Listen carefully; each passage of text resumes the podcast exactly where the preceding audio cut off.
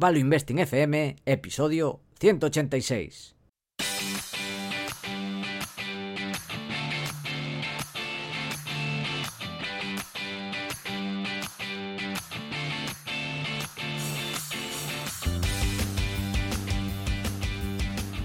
Hola, soy Paco Lodeiro. Bienvenido a Value Investing FM, el podcast semanal en el que te ayudaremos a sacarle partido a ese dinero que tanto cuesta ganar y ahorrar.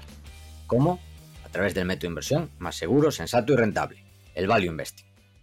Te recuerdo que si quieres sacar partido de tus ahorros y no sabes cómo empezar, tienes a tu disposición mi curso gratuito de introducción a la inversión en bolsa en la web academiadeinversión.com.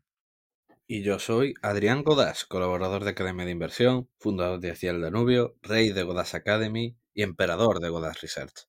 Si te interesa la inversión en minas, este es tu sitio. Tenemos el curso gratuito en godasresearch.com. ¿Qué tal? ¿Qué tal todos? Espero que hayáis tenido unas buenas vacaciones, como ya habíamos dicho en el podcast anterior. Si os estáis reconectando ahora, cosa perfectamente comprensible, pues hola de nuevo. Ha comenzado septiembre. Para mí es el verdadero inicio del año. No enero, el 1 de enero, no. El verdadero inicio del año es el 1 de septiembre y viendo cómo contestan la gente a los correos, mmm, tiene más sentido mi teoría. De que de verdad el año comienza ahora. Sí, sí. Agosto, nada. La nada. Ahora, todo. De hecho, el warning está relacionado con un inicio, una nueva creación. Que si me permites, Eh, eh, No, no te lo permito. no me lo permites, pues me impongo igualmente. Me vale. Vamos al warning. Este es un warning que ya comenté la semana pasada, que es que hoy, bueno, si estás escuchando el domingo, 5 de septiembre, a las 5 de la tarde, hora peninsular española, presentaremos, Jorge Robles y yo, el curso de modelización profesional y el curso de preparación del CFA nivel 1. Estos son cursos ya de nivel profesional enfocados a gente que quiere tener eso, nivel profesional y en especial a aquellos que quieren dedicarse al, a la inversión, entrar en el sector financiero o que ya están en el sector y quieren seguir mejorando. Y bueno, en general, decir eso, que no es un curso que parta de cero, veremos modelos financieros avanzados, teoría basada, eso sí, en, en casos prácticos, va a ser con un enfoque muy práctico y profesional. Habrá oferta especial de lanzamiento y también, que esto lo estoy haciendo últimamente, becas con descuentos para menores de 30 años. Si te pierdes esto, no pasa nada, lo grabaremos, lo podrás ver en diferido y para cualquier duda sobre el curso de preparación del CFA o por el curso de modelización financiera profesional, pues contactar con nosotros en academiainversión.com barra contacto. Y dicho esto, Adrián, ¿qué te parece si empezamos nuestro resumen del mes hablando un poco de qué tal ha sido este mes de agosto? Hmm. Yo, la verdad, en agosto no he hecho nada, pero veo que tú le has dado a mil cosas. Cuéntanos, Paco, ¿qué has hecho? Sí, a ver, he tenido un mes un poco más relajado, pero bueno, tampoco he estado a mil cosas. Hay diferentes cosas que contar, que quiero compartir, pero han sido cosas en general relajadas. Por ejemplo, eh, sigo con el seguimiento, decir que la dieta que me hizo Marta, ya he hablado de ella, eh, amiga de Lucía, que de hecho estudió en el Erasmus con ella en Italia, se conocieron allí y muy bien, muy bien, el tema de la dieta, mejor que nunca y bueno, a mí, que yo estoy acostumbrado a eso, a tener molestias, a tener eh, de, de, estómago, a tener inflamación continua, pues me ha cambiado totalmente. O sea que, de momento, muy bien. A ver si esto se mantiene, porque claro, esto hay que seguir comiendo de forma adecuada a largo plazo. Pero, digamos que encontró la forma de que yo esté bien comiendo. O sea que, encantadísimo con, con la dieta y con el tratamiento de Marta, que ella es nutricionista y además es licenciada en farmacia. O sea, es, un, una persona muy, muy preparada. Dicho esto, me ha preparado Adrián para el reto de las dominadas, pero tengo que decir que la semana pasada estuve un poco fastidiado. Ya me estoy recuperando, ya estoy más o menos de forma aceptable, pero mmm, no voy a entrenar duro, voy a mantenerme para por lo menos ir a por el segundo puesto. ¿Tú cómo lo llevas? Yo horrible, o sea, tenía una progresión buenísima hasta que pillé el COVID. Desde entonces eh, he tenido dos semanas que lo hago, luego no. Este agosto pasé durísimo. O sea, voy horrible, horrible. Y mira que iba súper bien, ¿eh? Al principio dije, hostia, ¿cómo, se nota la mejora en plan semana a semana? O sea, la, verdad que las dominadas es una maravilla, ¿eh? Porque lo notas continuamente la progresión. Es una maravilla de entrenamiento, pero nada, lo, lo tengo súper dejado ahora. Me va a ir mal, me va a ir mal. Para avanzar, yo, mi recomendación es a partir de cierto número de dominadas, a partir cuando ya llegas a 5 o 6, meter algo de lastre e ir subiendo el lastre. Hay de estos chalecos lastrados que venden en Decathlon y para seguir progresando, en vez de hacer un mayor número, intentar hacer pues, el mismo número, aunque hagas un poco menos al principio, pero aumentando el peso corporal a través del lastre. Yo es lo que he estado haciendo y bien, lo que pasa es que cuando quedaba ahora poco ya para el reto, pues eh, me emocioné un poco, intenté forzar y bueno, tampoco fue una lesión grave, pero me dio un tirón fuerte y tuve un poco de dolores, así que he bajado, no estoy haciendo con lastre, porque lo que no quiero es lesionarme, porque si no, ahí ya me quedo fuera. Así que, por lo menos, asegurar o intentar asegurar el segundo puesto. Que bueno, yo creo que es bastante probable. Porque bueno, voy bien, he sido constante, así que bien. Y bueno, igual hay que hacer un reto de dominadas con los oyentes el año que viene. ¿Qué te parece? Cuando queráis. Venga, pues ya hay que ir pensándolo. De dominadas lo que sea. Hay que ponerse todos en forma. Hay que cuidar también no solo el patrimonio financiero, sino también el patrimonio biológico. Que relacionado con esto, he dormido muy bien este mes de agosto. Casi todas las noches he dormido mínimo siete horas. O sea que muy bien.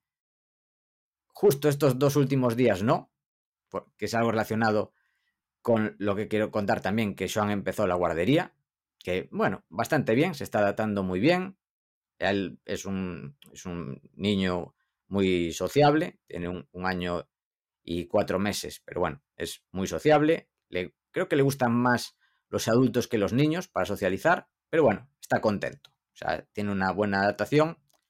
Y estos primeros días, mi adaptación fue peor, de madrugar para llevarlo a la guardería. Pero bueno, digamos que bien. El resto de tiempo he descansado bien, que también es importante para cuidar el patrimonio biológico. Como dice Adrián con el libro de ¿Por qué dormimos? que lo tengo aquí. Hmm. Entonces ahora te estás acostando pronto y levantando pronto como una, como una persona normal. No, me estoy acostando tarde, levantando pronto estos últimos días. A ver, que lleva ah, vale, bien. tres días de, de colegio. El primer día sí que me acosté pronto. Me acosté a, las 12 y ese día sí que dormí. Y nada, los ayer y hoy, pues no. Dormiría pues cuatro horas y media o cinco. Pero bueno, mi plan es acostarme antes y por lo menos dormir siete horas. Ese es el plan. También, otra novedad. Esto es una reinversión. Yo fui accionista de Align Technology. La hablamos aquí, creo que la comentamos en, la última entrevista a Javier Acción, si no me equivoco. ¿Te acuerdas, Adrián? De. Sí. sí creo que la comentamos aquí. Bueno, para quien no la conozca, es la compañía que está detrás de Invisalign. Y bueno, inicié este tratamiento con Invisalign porque si bien estéticamente tampoco tengo especial problema, sí que había algún ligero choque de dientes que me estaba desgastando. Entonces, por recomendación de mi dentista, que bueno, ya aprovecho para decir que es porque los conozco personalmente y, y, lo hacen todo muy bien, tiene además muy buenos precios, es la clínica García Pardellas en Cambre, a las afueras de Coruña, así que os lo recomiendo 100%. Y eso, empecé el tratamiento con Invisalign y la verdad es que muy bien. No son tratamientos baratos, pero la verdad es que está muy bien. Comparado con los brackets, que tampoco son algo barato, yo creo que vale la pena pagar un poco más porque la experiencia es mejor. También, otro tema, que esto ya te lo comenté Adrián, ahora tengo dos móviles. ¿Por qué? Tengo uno pues con lo típico, con todas las apps. ¿Qué sucede? Que si bien ya tenía desactivadas las notificaciones o la mayoría de notificaciones, seguía siendo una fuente de distracción. Entonces, lo que tengo que hacer es apartar ese móvil, no utilizarlo, eh, o por lo menos no tenerlo cerca y utilizarlo cuando lo necesite, y tener otro que pueda utilizarlo para cosas de trabajo. Pues que tenga el email, que pueda llamar por teléfono, que pueda consultar cosas por internet, pero sin todas las distracciones. Es un Nokia. No. Entonces no, es, la, no es la experiencia auténtica. No. A ver, a ver qué hace Microsoft con los Nokia. No sé si sigue haciendo. ¿Qué había hecho? O lo había, había hecho un spin-off con los móviles Nokia. Es que ya, ya, me perdí en el, en el culebrón Nokia. Sí, la verdad. Como todos. Sí, pero no, no es un Nokia. Tengo un, un OnePlus y como ya comenté, el iPhone también. Tengo además así, controlo los dos, los dos ecosistemas. Controlo el ecosistema de Apple y de Google. Que de hecho, mira, el iPhone me lo compré, entre comillas, porque al final el dinero no se diferencia uno de otro. Eso sería hacer una contabilidad un poco fraudulenta, porque al final todo el dinero se mezcla. Pero bueno, digamos que con el dinero que gané en Apple me compré el iPhone, aunque podría haberme comprado varios, y con lo invertido en Invisalign, en muy poco tiempo, que fue una muy buena rentabilidad, aprovechando comprándolo en, en las grandes caídas que hubo con la pandemia. Te pones uno. Sí, me he pagado el tratamiento de Invisalign. O sea así que, gusto. Así da gusto, así da gusto.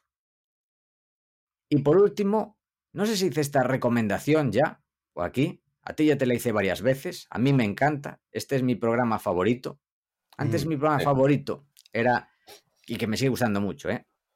era Saber y Ganar, que está muy bien. Lo que pasa es que lo que no me gusta es Saber y Ganar, a pesar de que Jordi Hurtado hay gente que no le cae bien, a mí sí que me cae bien, pero es un poco lento. O sea, entre preguntas, pues habla un poco con los invitados, tal. Pues este es tipo saber y ganar, pero no sé, no sé cómo definirlo. ¿Has visto alguno? Yo he tratado de ver cachos, pero para mí es demasiado extremo. Sí. O sea, es. Extremo. Extremo Sí, es una buena palabra, sí, sí. O sea, es, es- es extremo. O sea, es un nivel de dificultad. eh, yo creo que es el más alto que he visto nunca en un programa de estos de, de preguntas. Sí. Bueno, el programa, no sé si lo he dicho, es University Challenge. Es en inglés. Es, Británico, ¿no? es británico, sí. Es de la, creo que es de la BBC. El presentador también me gusta, lo hace bastante bien, aunque solo, básicamente solo hace preguntas y algún comentario muy, muy breve. Es Jeremy Paxman. Y son dos equipos de universidades. Normalmente lo suelen hacer multidisciplinares, pues alguien que está estudiando temas relacionados con letras, otro, pues yo qué sé, física teórica y otro relacionado con la biología o con la salud. Y otro más, bueno, más o menos se compaginan bastante bien y es así, es todo el rato preguntas y respuestas. Hace una pregunta, eh, el primero en responder las gana y ese equipo le hacen tres preguntas solo para el equipo. Y así todo el rato. Pero claro, un nivel de preguntas que es una locura absoluta. Sí, sí, o sea, es. Para mí, pa' mí, lo más loco que he visto nunca en, pregunta, en un programa de estos. Sí, sí. Es que además son preguntas con dobles, con derivadas. En plan, por ejemplo, em, haciendo, tomando los cuatro primeros dígitos de la raíz de 2, ¿qué rey durante ese año gobernaba en Inglaterra? Sí, sí, o sea, es. Es, es que es otro rollo, ¿eh? Otro rollo. Sí, sí, pero así, ¿qué dices? Hostia, es que además son preguntas originales, muy curradas, muy curradas. De hecho, a mí me sorprende que, bueno, es parte de lo que dediqué el verano de ocio, fue a ver University Challenge, que me encanta, y salieron preguntas de Galicia varias veces. Eso que tampoco vi muchísimos, pero salió uno de Coruña, que preguntaba sobre la Torre de Hércules, uno de Vigo, que ese te pasé la captura, pasé la captura del vídeo, que eran eh, nombre de una ciudad del noroeste de España, eh, que es eh, igual a una constelación, pero sin una letra. Ah, Y claro. acertaron, que era Vigo y Virgo. Claro. Hostia. Ni madre. Incre- y además Claro, increíble que lo claro. acertasen. Claro, Virgo. Hostia, es que me cago en la puta. Es que es otro nivel, ¿eh? Es que es otro no. Con la cantidad de preguntas, yo creo que igual hay algún gallego por ahí en producción. Con Yo creo cantidad- que sí, porque había otra que también era de, creo que era, ¿qué región de nombres similares comparten Polonia? Bueno, decía también de una parte, no sé si era Claro, del ducado. la- la Galicia, Sí, exactamente, la Galicia, Galicia polaca y, y Galicia. que la, es la zona, creo que es la frontera Polonia-Rumanía, una zona anda por ahí. Sí, Sé que estaba en el Imperio Austrohúngaro, ahora no sé dónde está exactamente, pero vamos, anda por ahí. sí, ahora está en, en Polonia y creo que algo decía también del Imperio Austrohúngaro. Sí, sí, sí. estaba en el Imperio Austrohúngaro, eso, era el límite. Oye, que a mí me ha pasado, no me acuerdo con quién fue, no estoy de broma, que, que le dije algo así de que estaba en Galicia y pensaron que estaba allí. Hmm, Sí, No sí. te, te prometo, no me acuerdo con quién fue. No sé si fue con un directivo minero o algo, que me. Que de verdad, que le, que le dije lo de Galicia y me dijo, ah, allí en. Es por ahí, en Polonia, Rumanía o algo así y tal. Y dije, no, esa es la otra. Y bueno, Sí, sí, yo estoy seguro que hay un gallego en producción. Con la cantidad de gallegos que hay en Reino Unido, estoy seguro. Sí, yo creo que sí. Y bueno, yo ya sabes que veo y escucho todo a doble velocidad. Esto lo escucho a velocidad normal y cuando quiero concentrarme tengo que escucharlo con los ojos cerrados. ¿Plan? Para concentrarme, porque claro, yo intento acertar. Normalmente aciertan ellos y yo no, porque es un equipo, además, los dos equipos son de gente ultra crack, que además flipas, dices, pero ¿cómo pueden saber eso? Además, en medio de hacer la pregunta, esa es la respuesta. Cuando el primero, que es con el darle al, al al, bueno, al botón este para, para parar, y dices, pero ¿cómo le aciertan ya en medio de la pregunta? Increíble. Sí, es otro rollo. Sí. Y cuando acierto yo y ellos no la saben, bueno, me creo el rey del mambo. Claro, claro. La- Suele pasar, ¿eh? Normal. Normal. Bueno, pues esta es mi recomendación del mes. ¿Y tú, Adrián, qué? ¿Qué has hecho en agosto? ¿Cómo te ha ido? Nada, he hecho pocas cosas. Básicamente me he dedicado a estar de relax. No he viajado mucho por eh, fuera. no- bueno, no he viajado fuera de Galicia, he estado solo, eh, solo así escapaditas a Santiago, a Vigo, por ahí. Mucha playa, la verdad. Yo creo que este es el verano que más playa he tomado en años, la verdad. Y básicamente, pues de relax y mirando minas. He quemado muchísimos sectores como el, el carbón, el estaño, el cobre, estuve revisando todas las minas de cobre que van a entrar esta década. No hay tantas, la verdad. Pero, son, pero hay bastantes grandes, la verdad. Hay- y te das cuenta de que lo que más frena a las minas no es el CAPEX, no son los precios, no, son los putos hippies. Tú coges los 60 mayores depósitos del mundo, la mitad no avanzan solo porque hay hippies. Pero imagínate, sin ellos, ¿dónde estarían los precios? Sí, sí, tal cual. Es que no es coño, lo estuve reflexionando el otro día y dije, mi madre, si, si no llega a haber hippies en el mundo, ¿dónde estaría el precio de todo? Estaría muchísimo más abajo. Los hippies no se dan cuenta que para abaratar todo más, no tienen que tocar los cojones y ya todo se abarataría. Es increíble. Exactamente. Estos hippies es increíble. Realmente incluso van a ser necesa- necesarios y todo para controlar la oferta. Sí, sí. Así que muy bien. Gracias, hippies. Desde aquí, Vale. nuestro apoyo. Gracias, pero seguís siendo unos putos. Y nada más. ¿No quieres comentar nada más del verano? No, mucho más, la verdad. Preparando cositas. Se vienen muchas cositas, ¿eh? Se vienen muchas. Y en unos días voy a presentar el TFG. Y cuando lo haya presentado ya, oficialmente ya tengo la carrera por fin. Espero que todos me felicitéis. Por encima de que la sociedad me ha obligado a estudiar esta mierda, espero que por, por lo menos un mm, enhorabuena. Por lo menos. Bueno, a ver, primero preséntalo. A ver qué tal. Hombre, yo so- y además es que soy tan vago que, pa- que ni siquiera voy a presentar ante tribunal. ¿Y cómo? De tan vago que soy. Como hacen la mayoría. Nada, haces un póster y lo presentas solo ante el tutor. Ah, pues mejor. ¿No? Sí, la nota no creo que está capada a, a máximo a 7,5, creo, o algo así. Y ya está. Te sobran dos puntos y medio. Sí, la verdad que sí. Como te la cap si te la capan a un 5,1. Ya está. Sí, sí, tal Para cual. tener margen. Ya está. Sí, sí. y ya está. Por eso, pff, lo presento, o sea, es modo más fácil. De hecho, casi toda la gente que, que- por lo que vi en la lista, casi todo el mundo va a hacer esto. nada, nada, es una maravilla. Y ya está. Así que eso, espero por lo menos vuestras enhorabuenas, cabrones. Dicho lo cual, lectura es un aprendizaje. ¿Qué has hecho, Paco? ¿Qué has leído? Pues he terminado el libro de Montessori en casa, un libro muy recomendable. Me lo regaló Carlos Martínez. Ya, bueno, ya creo que hemos hablado de él. De hecho, fue el día que nos conocimos, me regaló el libro, que está muy bien. Voy a puntuarlo un 8 sobre 10. Me ha gustado. Tiene cosas algo complicadas de implementar del método Montessori en casa, sobre todo si ya tienes una casa más o menos organizada toda la reorganización es algo complicado, pero me gusta el método, creo que tiene sentido e intentaré convertir esto en cosas accionables para la educación de mi hijo, que para eso lo he leído y para eso me estoy dedicando tiempo a leer este tipo de libros. Y este sí, lo recomiendo, el de Montessori en casa. Y he recibido, y estoy empezando, el libro Método Bravo de Mónica Galán Bravo, que es una recomendación de Dani Tello sobre eh, hablar en público. Es algo que creo que tengo que mejorar bastante, mejorar mucho. Y Dani, pues yo creo que es de los que mejor habla en público.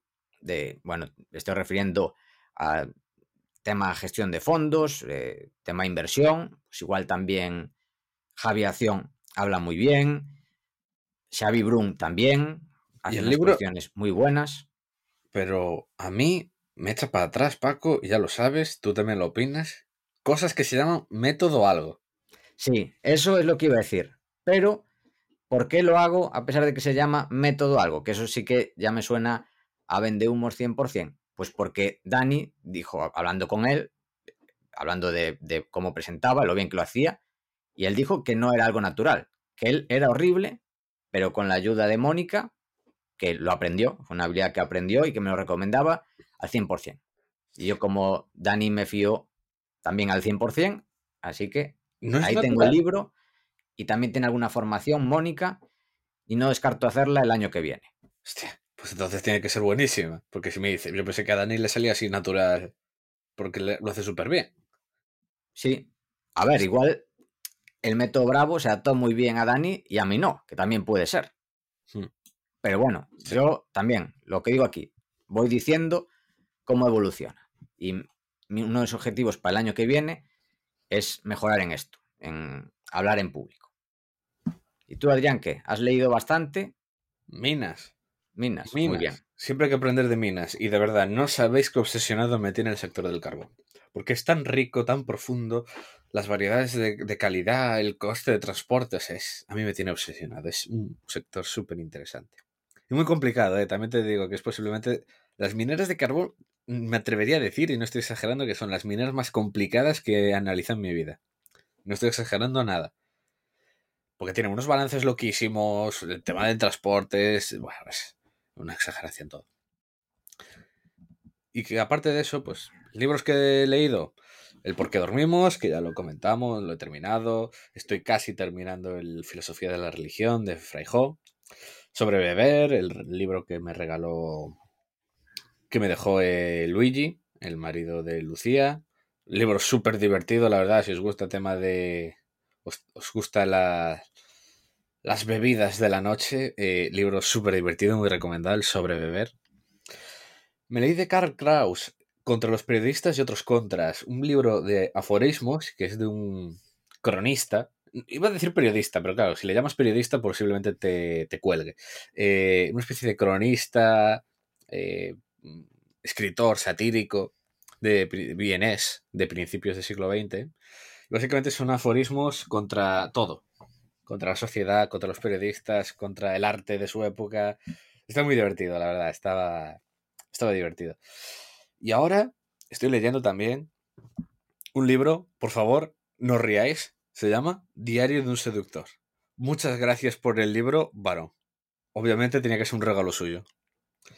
Me lo regaló por cumpleaños y no es la coña que pensáis que es. Es un libro de Kierkegaard, el filósofo danés. Qué es bueno. un libro que cuenta la historia, o sea, que está, pues eso, es como la de, pues cuenta el arquetipo de un Don Juan allí que, pues eso, eh, camela a una chica y está muy inspirado en una relación que tuvo Kierkegaard.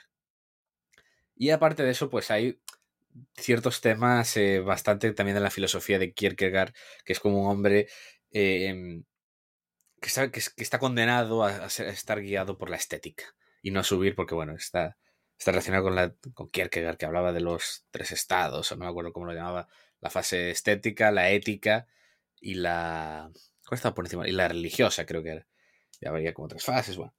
Entonces, cuenta un poco pues la historia que le pasó a Kierkegaard y a la vez con un poco de su filosofía. Y además, pues, con todo ese rollo suyo de la parafernalia de la, de la seducción. Claro, bueno, sí, un poco, claro, como era en esa época, ¿sabes? Claro, porque dice cosas como, oh, y entonces dejaste caer tu pañuelo. Cosas, cosas, de la época, ¿no?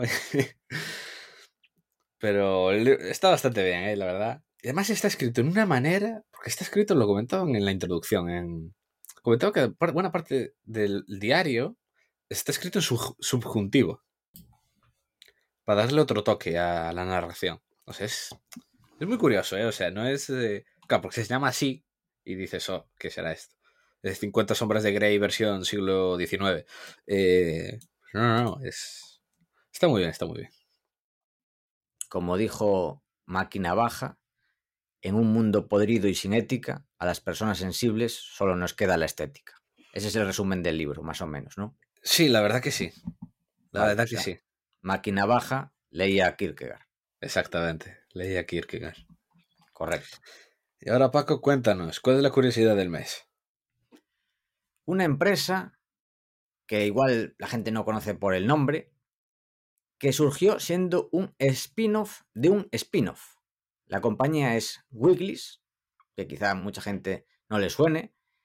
La compró Mars, la empresa de, de, bueno, de, de chocolatinas y de, bueno, trapalladas de estas, de, de, no sé cómo llamarlo. Chocolatinas, no, no, es que no son chocolatinas, tiene otro nombre. No sé. Barritas de estas de, de, barritas de chocolate. Emanens, bueno, que tiene toda- todas estas cosas de, golosinas y, cosas ultra insanas. Bueno, pues la compró en 2008 por 23 mil millones y la curiosidad es cómo surgió. Porque William Wigley Jr. empezó la empresa en Chicago a finales del siglo XIX, siendo una compañía de jabón. ¿Y qué hacía? Pues para vender más, daba como regalo, si comprabas su jabón, levadura. Pero tenía tanto éxito la levadura que lo que hizo es dejar de vender jabón y centrarse en la levadura. ¿Y qué hizo otra vez? Pues para fomentar la levadura, que ya tenía mucho éxito, creó una marca de chicles que era un regalo con la levadura. Y al final los chicles tenían más éxito, o sea, la gente se compraba la levadura por el chicle. O sea, pasó de jabón regalando levadura hasta que gente quería levadura. Luego, de levadura regalaba chicles hasta gente quería chicles y se convirtió en una de las empresas, bueno, en la líder mundial de chicles. Bueno, eh, tiene los Orbit, creo que también tenía en España Bubalú, bueno, muchos más. Es la líder absoluta a nivel mundial de venta de chicles. Y ahora es de la empresa Mars, pero hasta 2008 fue independiente y de hecho cotizaba en bolsa. Y surgió de eso, siendo una spin-off de una spin-off. Me llamó la atención un poco. Es una curiosidad breve, pero me pareció muy interesante. Maravilloso. Y aparte de eso, que por cierto, yo ya tengo pensada la curiosidad para el mes que viene, Muy bien, que va a ser sobre Venezuela. interesante. Dicho lo cual, proyectos. ¿Qué has hecho, Paco, con los proyectos? Pues en Academia Inversión subí el análisis de una empresa japonesa Deep Value, muy Deep Value. ¿Cómo de Deep Value? Porque Japón, el concepto de Deep Value es lo normal. Sí, es lo normal. Es una empresa que cotiza básicamente gratis, básicamente cotiza por la caja y además gana dinero. Hostia. Sí, Está- gana está dinero bien. y además cotiza eso a 10 veces beneficio, pero gratis además. con toda la caja. O sea, interesante. Típico japonés. Cosas que hay por ahí. También he hecho un análisis de un 10K, el Feeling 10K de la SEC, paso a paso, que es algo que me parece interesante y lo habían pedido algunos alumnos. Estamos subiendo cosas de este nivel más técnico. Creo que lo viste, ¿no? El análisis. Sí, me gustó mucho, la verdad.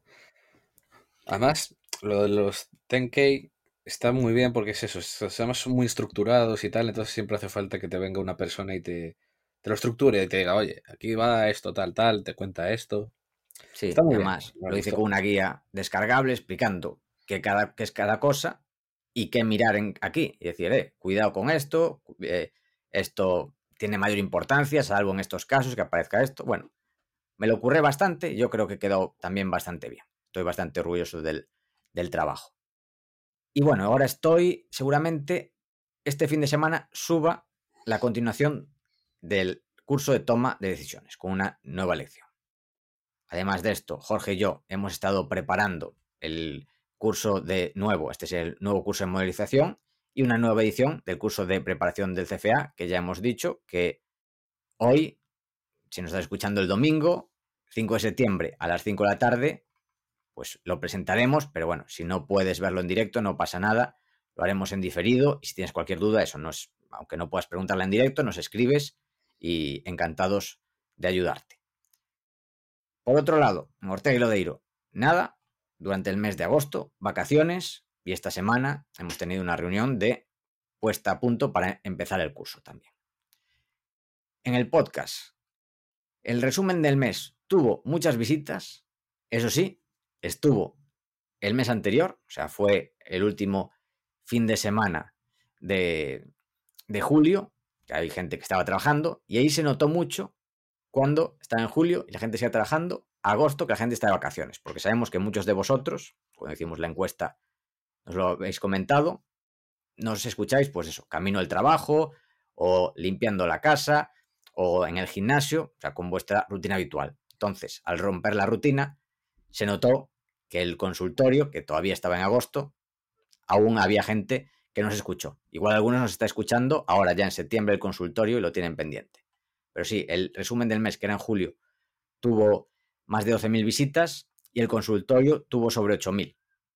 Seguramente que haya, pues eso, 2.000, 3.000 personas que todavía no habéis escuchado por no haberos incorporado al trabajo. Pero bueno, estamos contentos porque la media volvió a superar los 10.000 oyentes a pesar de estar en el mes de agosto. Así que estamos contentísimos. ¿Tú, Adrián, qué? ¿Qué pasó en Godas Academy, Godas Research? ¿Algo que destacar? Ah, estamos en agosto, poca cosa. En Godas Academy se ha terminado la renovación. Podéis entrar por curiosidad y veis la nueva web. Todo está mucho más limpio, se ve mucho más bonito. Se ha, cambiado el formato de pricing.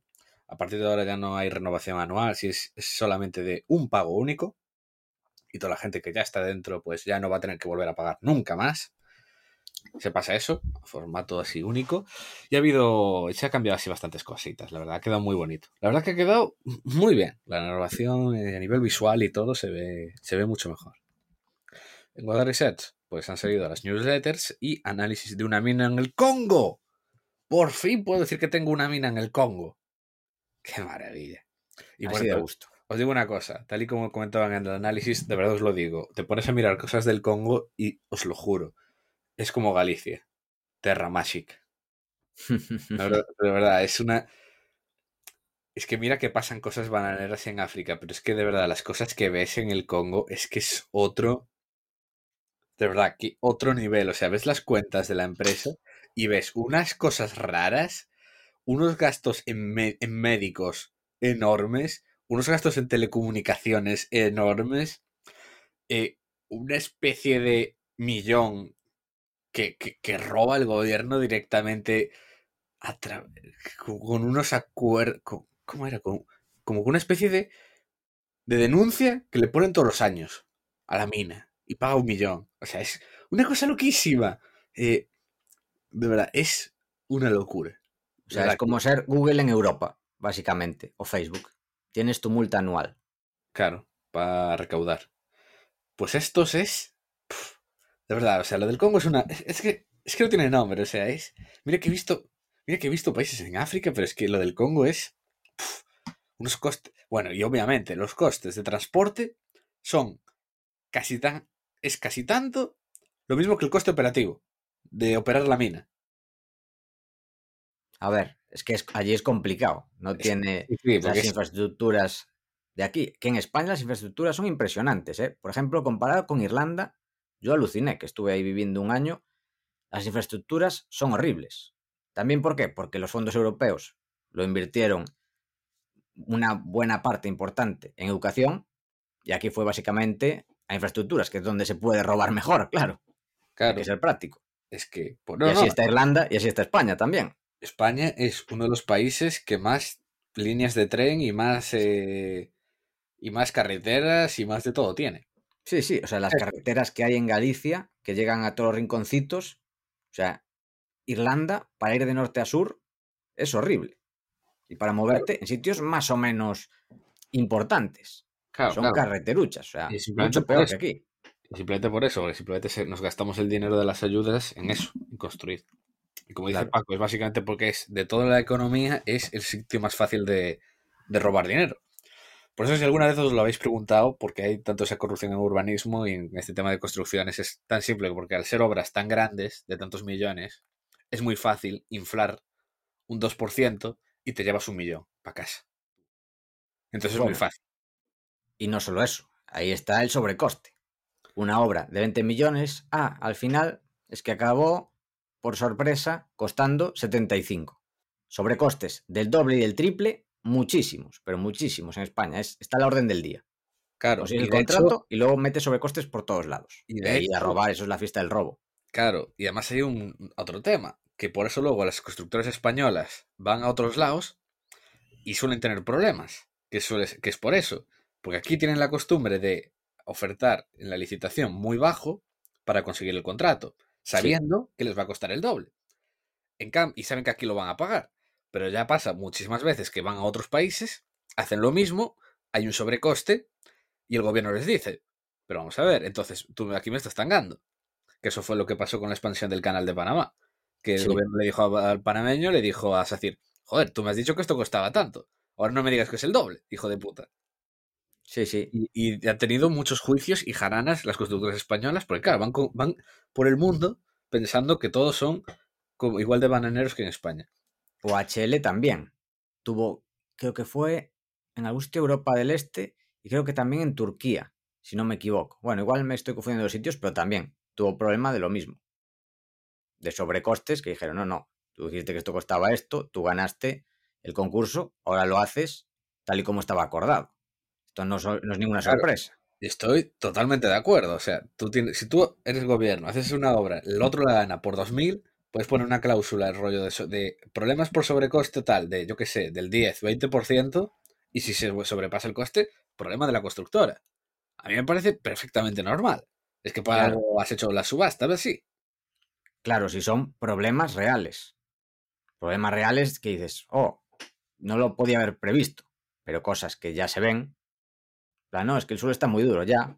eso lo puedes haber mirado. o está muy blando. Pues tal cual, sí, sí. Los míticos problemas que ponen las constructoras españolas. Buf, es que el terreno sí, es que está muy duro o muy blando. Y es, hostia, ¿y acaso no lo sabías? Pero bueno, es lo que hay. Sí, sí, sí. Mira, qué puto escándalo. Pero bueno, dicho lo cual, pasamos a las infranoticias. ¿Qué ha pasado en el mundo del subsuelo? Pues en China muchísimas cosas han pasado este verano. No sé si sabes que hubo las inundaciones del siglo. Pues no lo sabía. Pues Es que no, no, sigo mucho las noticias, no me pues, enteré. Pues hubo un montón de inundaciones. Eh, de hecho, ha afectado a muchísimas cosas. Suministro de luz, producción de varias commodities. Y de hecho, eso, por ejemplo, ha jodido la producción de acero y la producción sobre todo del aluminio han decidido controlar la producción de, acero y reducir las exportaciones, lo que ha producido una caída del, precio del hierro.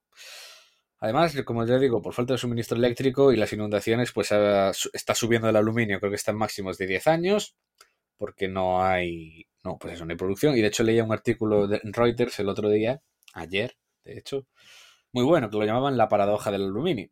Y es que, claro, todo el mundo ahora quiere hacer molinetes eólicos, todo el mundo quiere construir cosas, todas cosas green, coches eléctricos, pero todo necesita mucho aluminio y el aluminio contamina mucho.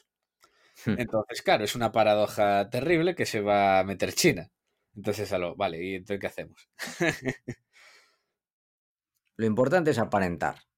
sí, Aparentar green y ya está. to- totalmente. Hostia, como lo de. Te con- conté aquí lo de el los cargos de LNG Net Zero. No. Creo que no lo Ahora- comentaste. Ahora tú puedes comprar cargos, o sea, los barcos, ¿no? De LNG y que son net zero. O sea, son neutros pa- ambientalmente. Buf. Y dirás tú, ¿y cómo lo logras? O sea, ¿cómo licúas gas? Lo mandas en un barco a Australia-China, lo regasificas y, me, y lo quemas el gas y me dices, no, eso es impacto cero. Pues, atento, porque esto, eh, como lo que tú dices, lo importante es aparentar. Y básicamente eso lo hizo una empresa china, creo que era Total, no, eran To- Total los franceses. Básicamente, ¿qué es? Pues que parte del dinero lo donan a la conservación de un bosque. Entonces, entonces ya dicen, esto es impacto cero. Y, y una persona dirá, oye, pero el bosque lo estás donando para mantenerlo. No está compensando nada. Sí, Ah, claro. Culpa no tuya, por, nada. culpa tuya por pensarlo. Claro. Culpa tuya por pensar. Básicamente lo hicieron y ahora lo están copiando todos.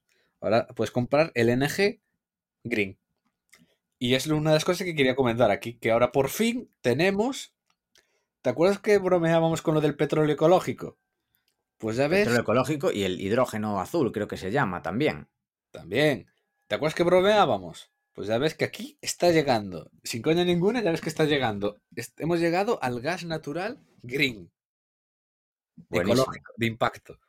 Y, y recuerdas que lo bromeamos aquí, de que iba a suceder. Pues ha sucedido. Yo creo que lo de green se está ya ensuciando tanto el nombre que van a tener que buscar otro color. Algo, bueno, también como el hidrógeno azul o el, no sé, algo, tienen que buscarle un nombre, otro color. Algo, no sé, amarillo o, no sé, un color nuevo. Porque la cosa green ya suena muy estafa, ya casi. Sí, la, ver- la verdad que sí. Sí. ¿Qué más? Ha, ha terminado el arbitraje de Godaz Research. Que hicimos, salió hace más de un mes, el arbitraje que había entre Eli Gold y Gold Royalty. Era un merger. Y básicamente, por varios motivos de que eran pequeñas, los fondos de arbitraje no podían entrar, son minas desconocidas. Bueno, minas no, son dos empresas de royalties. Anunciaron un merger y había un gap de más del 20% de diferencia. Era parte en cash, parte en acciones. Entonces, claro, yo les dije a todos los en Goda Research que la oportunidad me parecía una locura. Porque es eso, era es arbitraje. O sea, la fusión iba a salir sí o sí. O sea, sí o sí, porque de hecho el management y el mayor accionista de Eli, que era Eric Sprott, estaba a favor. O sea, ya llegaba la mayoría, o sea, iba a salir sí o sí. O sea, era todo tal. Y claro, la gente, todo, aquí tiene que haber gato encerrado, gato encerrado, no sé qué. Nada. Compramos. La. Hubo gente, pues. Yo, yo tenía acciones. Y ya está. Eh, a- ahora se está convirtiendo. Le están dando a todo el mundo el cash, las acciones. En The Giro van con retraso, en eBay ya las han dado. Y ya está. Todo el mundo se ha hecho pues un 24% aproximadamente. Muy bien. Así de arbitraje. gusto. Yo no, yo no llegué a, que me- a terminarlo. Yo vendí antes del cierre. Me gané solo un 12, creo, una cosa así. Porque prefería ese cash antes. eh, Porque yo tenía miedo de que pasara como pasó con Tetian en la adquisición de Adriatic y, y tener ese dinero ahí parado, pues encerrado meses. Finalmente no, pues ha sido, ha ido bien y ya está. Pero vamos, ya digo, el arbitraje se fue. Es que fue un escándalo, te digo, era más del 20% solo esperando. Simplemente Sí, sí. esperando. No había que hacer nada. No había trampa ni nada. Era simplemente que los fondos de arbitraje no podían entrar. Y se genera, la se genera el círculo, el feedback loop de, oye, hay un gap. ¿Por qué no se cierra? Ah, tiene que haber algo. Entonces, como nadie se fía, nadie entra. Y todo no se cierra. O sea, es sí. reversibilidad pura. Sí, sí, tal cual. Y no se cerró y ahí quedó. Más de un 20% de gap. Ya digo, hay muchísima gente pues en Codarises que ya que lo ha hecho. Y la verdad fue muy bien. Eh, en uranio. El uranio está, se pone de moda porque Sprott, la gestora, eh, ha lanzado un fondo de uranio físico para acumular uranio físico y claro, están moviendo el precio y todas las mineras se están volviendo locas.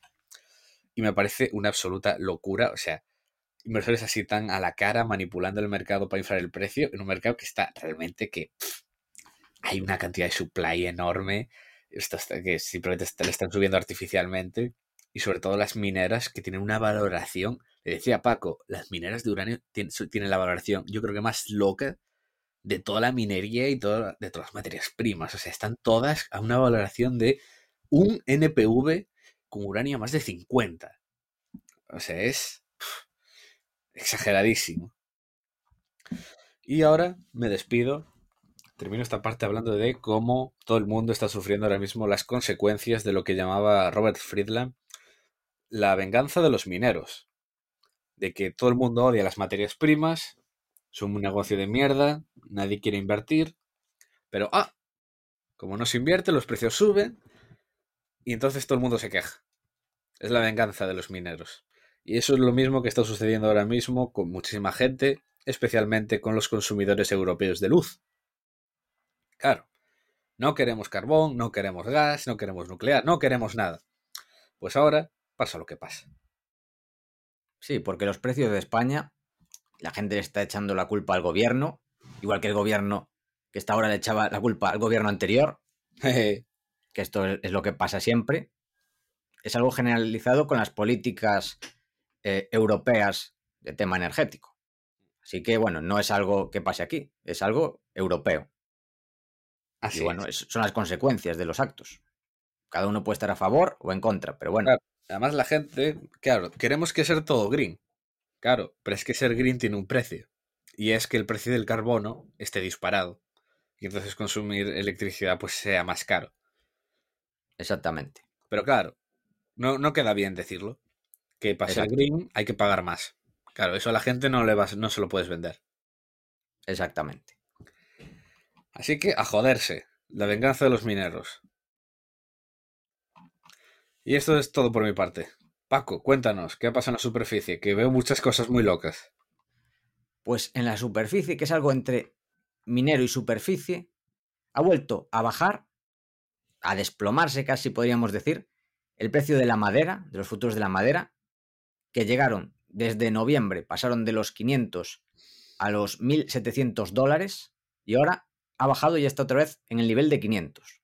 ¿Por qué? Porque había un cuello de botella. El problema no es que no hubiera madera, que madera había de sobra había un cuello de botella por la demanda en los aserraderos.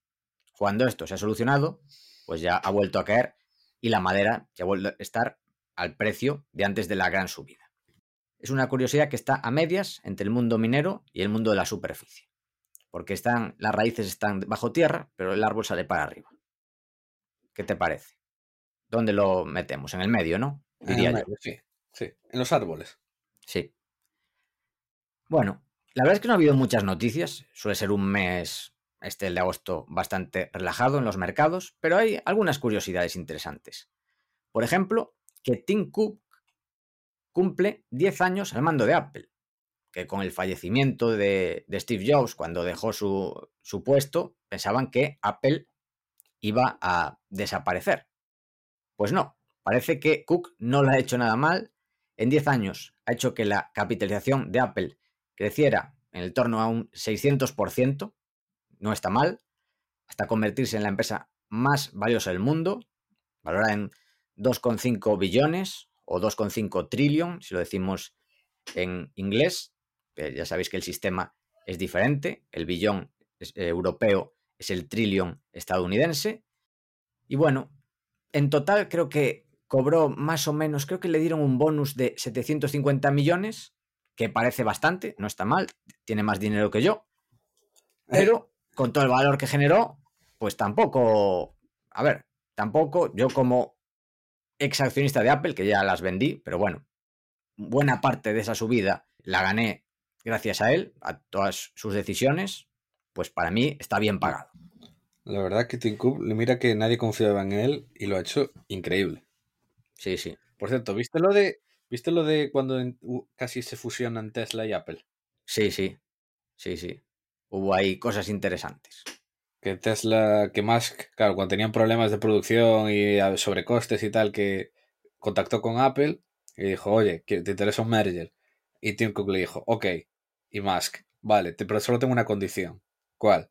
Que yo voy a ser el CEO. Oh, ¿quieres seguir siendo el CEO de Tesla? Ah, vale, sin problema. No, no, quiero ser el CEO de Apple. Sí, sí, brutal. Y lo mandó a la mierda, Tim. Sí, sí. Además se cabreó bastante, creo. Sí, sí. Lo mandó a la mierda y se acabó. que por esto os digo una cosa. Os sorprendería la cantidad de MA, transacciones que no se terminan por egos, ¿eh? Sí, sí. Os sorprendería que lo normal. La gente piensa que muchas veces es por. Oh, no, no funciona la fusión o no sé qué. No, la mayoría de veces que no hay un MA suele ser por ego absoluto. Y muchas veces que lo hay también es por eso, por ego, para tener una compañía más grande. También. También, por eso es importante analizar la gestión del capital dentro de las empresas. Si es racional o es pues por temas de ego o porque que lo haces bastante tontito, hay que mirarlo, hay que analizarlo. Bueno, vamos a hablar también de algunas cosas absurdas, que esto lo comentamos bastante últimamente, el mercado está bastante absurdo, por los tipos de interés reales están bajísimos, están en torno al menos 2%, teniendo en cuenta la inflación que hay en Estados Unidos. Con estos tipos de interés reales tan bajos, pues pasan cosas como estas. Por ejemplo, los NFTs, de estos de que se llaman CryptoPunks, que son como caras de un juego de, de la NES antigua, pues se están valorando en millones. De hecho, vi un meme en Twitter que aparecía un CryptoPunk de estos, que era un zombie, que no sé si lo habían vendido a 5 millones y medio o algo así, plan una animalada. De hecho, se mueven en NFTs de estos CryptoPunks unos 100 millones a la semana. Pues creo que uno de estos lo habían vendido a 5 y pico millones y aparecía al lado un cuadro de Rafael que lo habían vendido a cuatro y medio. Y esto es, pues es un, monigote que, que es penoso. Pero bueno, así está el mundo. Muy interesante el mundo a día de hoy. Otra cosa interesante, una empresa, no sé si leíste mi análisis de support.com, que lo subí acá en mi inversión ya hace tiempo. No, no lo vi, ¿no? Es uno que subí hace tiempo acá en mi inversión para los alumnos, que fue un caso que explicaba cómo era una trampa de valor. ¿Qué pasó? Que al final otros inversores vieron que era una trampa de valor y ¿qué hicieron? Ponerse corto. ¿Qué no se puede hacer a día de hoy en acciones? Pues ponerse corto. ¿Y qué pasó? La empresa, pues pasó desde marzo de 2020 a un dólar, que llegó a estar a un dólar, llegó a un máximo gracias, pues eso, a lo de Reddit y al short squeeze que están organizando, a casi 60 dólares. O sea, multiplicó desde marzo de 2020 casi por 60. Esta compañía que la analicé en plan como caso de trampa de valor, donde el equipo gestor, si analizabas otros casos de empresas donde estuvieron metidos, eran básicamente de pump and dump. O sea, sacaban a bolsa y en casi todos los casos las desplomaban un 99%. Y era una empresa que sí que tenía caja, pero obviamente esa caja iba a acabar desapareciendo. ¿Y qué hicieron? Hace un año se fusionaron con un rollo de blockchain que seguramente no valga nada, seguramente valga cero, pero claro, ya es de blockchain. Y empezó a subir. Entonces los short sellers dijeron, uff, esto no vale nada, esto se va a cero, vamos a ponernos cortos. Había un 75% de cortos, ¿y cómo acabó? Pues desde mínimos, un por 60. Y desde que empezaron los cortos, que yo calculo que estaría sobre los 6 euros, pues se haría un por 10. Ahora ya ha caído, o sea, se iría de, de 6 a 60 y ahora está sobre los 20. Pero bueno, así está el mercado a día de hoy, con cosas curiosas. Y bueno, otra curiosidad es cómo está cambiando el tema del, bueno, la cara y la cruz, digamos, de la recuperación. Que Zoom, a ver, se desploma, pero se desploma no porque no haya crecido, que ha crecido un 50%, sino porque el año pasado estaba creciendo a triple dígito. Llegó a crecer un 300%. Una animalada gracias a la pandemia. Ahora, la gente está poniendo sus modelos de Excel que crece mucho menos y claro, caen las valoraciones y caen en bolsa. en cambio, Airbnb se está recuperando muy bien y bueno, eso ya lo empieza a ver reflejado la cotización. O sea, vemos la cara y la cruz de la recuperación en Airbnb y en Zoom. Y nada, esto es todo en la superficie. Pocas cosas este mes. No sé si quieres comentar algo más Sí, o nos despedimos para la próxima. quiero comentar que está a punto de quebrar Evergrande. Los bonos, Normal, o sea, f- los bonos ya se pagan, están a 20. bueno. A ver, es que es. Esta es la burbuja que tuvimos en España, pues es lo mismo, pero a nivel, a dimensiones chinas, básicamente. Eh, claro, mil veces más grande, ya está. Claro. Es el Astroc chino, que luego se fue cambiando de nombres, ahora se llama Quabit y deben tener una rentabilidad del, desde máximos del menos 99 o menos, o sea, igual menos 99 y medio, por ahí, quienes compraron. Pues con Evergrande puede pasar algo parecido, o incluso irse a cero. Porque bueno, es un caso interesante que se podría hablar aquí. ¿Algo más que añadir? No cintuad. Pues yo solo recordar que si os interesa el tema del CFA o del curso de movilización, que tenemos una presentación, que la subiremos, que para cualquier duda aquí estamos. Y nada más. Esto ha sido todo hasta la semana que viene. Esperamos que te haya gustado el programa y queremos darte las gracias por estar ahí. Y también te desearíamos mucho que nos des tus 5 estrellas en Apple Podcast, tu me gusta en iBox, tu like en YouTube, que des al corazoncito en Spotify, ya que ayudarás a que este podcast siga existiendo y siga creciendo. Desde aquí, Paco y yo nos despedimos. Que el valor te acompañe.